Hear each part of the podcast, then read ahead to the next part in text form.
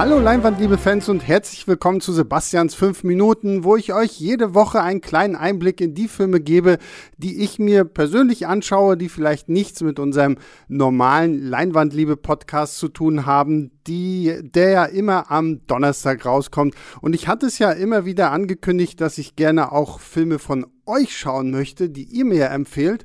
Und wir haben schon eine ganze Reihe von Filmen irgendwie per Mail zugesandt bekommen.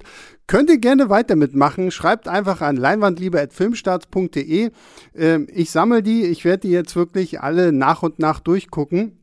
Und äh, lieber Markus, falls du da draußen zuhörst, heute, ich nenne keine Nachnamen, weil ich weiß nicht, vielleicht irgendwie merkwürdig, nachher google dich noch einer, findet dich und keine Ahnung, sag dir, was es für ein blöder Film ist, den du hier ausgewählt hast. Ich weiß es nicht, deswegen bleiben wir bei Markus. Aber Markus, ich habe mir einen deiner Filme rausgepickt und zwar John Carpenters Darkstar. Und ähm, mein Timer ist schon bereit und äh, ich gehe einfach mal jetzt 3, 2, 1 und 5 Minuten starten ab jetzt.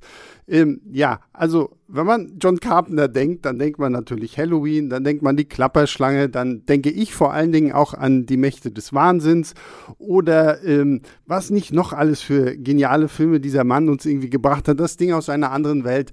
Ähm, und Darkstar war immer so ein Film, den hatte ich mal so auf meiner Liste, dass ich den unbedingt irgendwann mal gucken muss.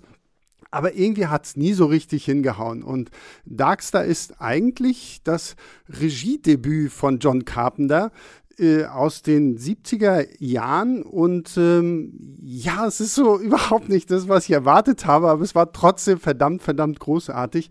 Äh, das ist ein Low-Budget-Film, ein Science-Fiction-Film über die Besatzung des Raumschiffs Darkstar. Die fliegen irgendwie schon seit 20 Jahren durchs All und ähm, lassen Planeten explodieren, weil die vielleicht oder Sterne oder ich habe nicht so richtig mitgekriegt, was sie genau explodieren lassen. Auf jeden Fall muss da äh, Zeug weg, damit die Kolonisierung der Menschen ähm, vorangetrieben werden kann. Und das Ganze ist so ein bisschen auch, glaube ich, so, so eine leichte Parodie an Stanley Kubricks 2001.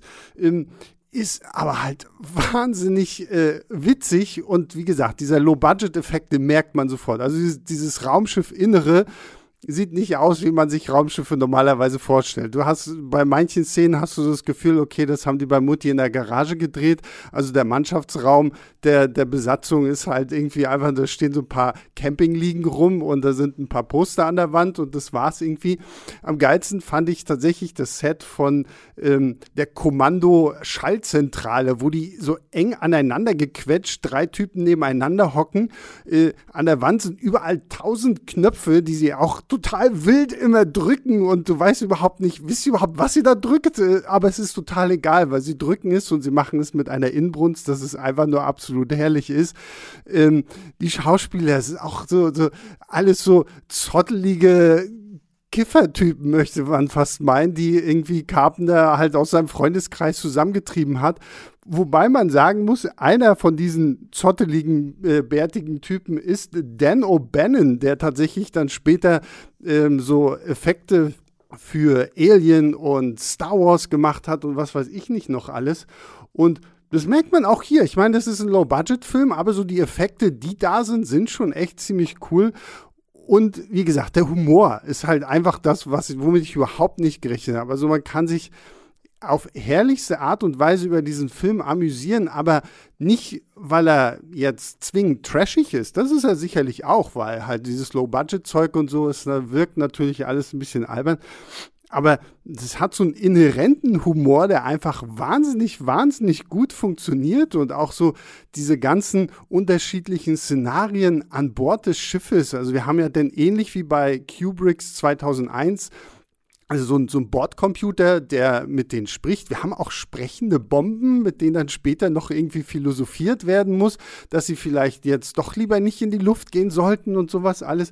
Aber ich glaube, wo ich mich am meisten weggeschmissen habe, ist äh, der Punkt, wo ähm, ein, ein Typ, Sergeant Pinback, ähm, zu einem anderen Typen meint so, ah, ich muss jetzt mal den Alien füttern gehen. Und jetzt dachte ich, wow, wow, jetzt kommt ein krasser Alien oder so.